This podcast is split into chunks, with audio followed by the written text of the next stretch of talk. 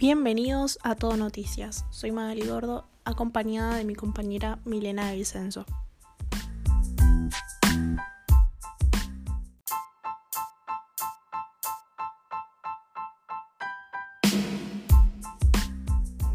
Buenos días. En el día de hoy hablaremos sobre los diferentes hechos que ocurrieron durante el gobierno de Juan Domingo Perón.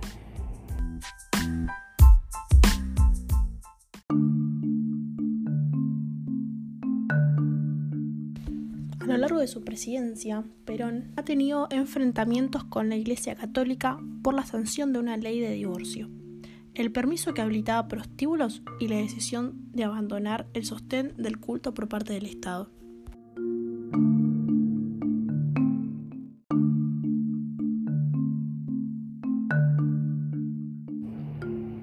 Este conflicto motivó derrocar a Perón a través de un golpe de Estado, en el cual participaron oficiales del ejército del Estado y de la Marina, y además contaron con el liderazgo de Eduardo Lonardi, quien trataba de tener dentro de todo una buena relación principalmente con los trabajadores. Este fue reemplazado por Aramburu por un golpe palaciego. El militar prohibió el uso de símbolos peronistas y la mención del nombre de Perón y Evita.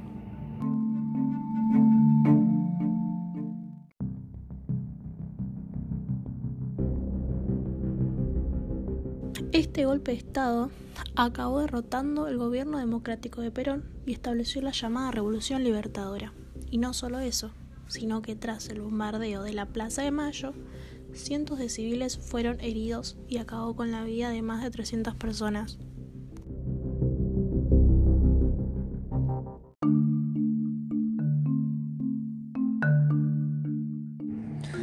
Ay, por Dios, qué barbaridad. Bueno, continuemos. Luego de ser derrocado, Perón iniciaría el camino de 18 años de exilio, y con el decreto 4161 sobre 56 se trataría de desperonizar a la sociedad, prohibir al peronismo de participar en las elecciones, quemar sus libros y castigar a quienes tuvieran alguna imagen de Evita o Perón. O sea, qué locura. Mira hasta qué punto llegaron solo por tener una imagen de ellos.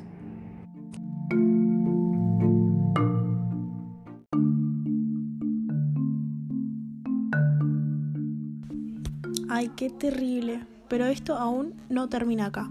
En 1962 hubo otro golpe de Estado que derrocó a Frondizi de su presidencia y fue reemplazado por José María Guido, que durante su presidencia hubo una serie de enfrentamientos entre dos facciones de las Fuerzas Armadas, los azules y colorados, quienes fueron vencidos por los primeros.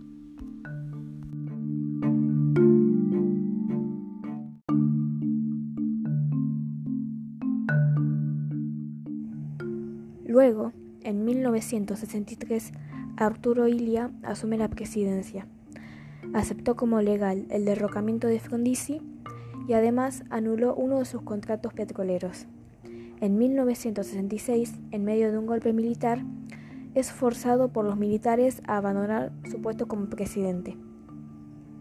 Fue reemplazado por Juan Carlos Onganía, quien fue la única historia argentina que disolvió los partidos políticos y bajó permanentemente la forma de Estado burocrático.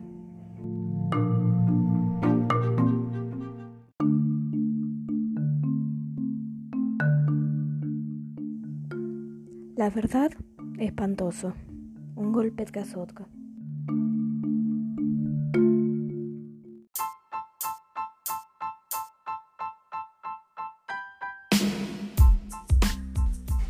Qué loco.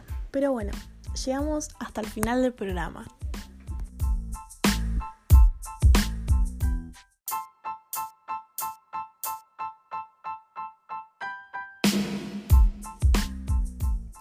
Bueno, les deseamos un buen día y nos vemos en el próximo episodio de Todo Noticias. Hasta la próxima.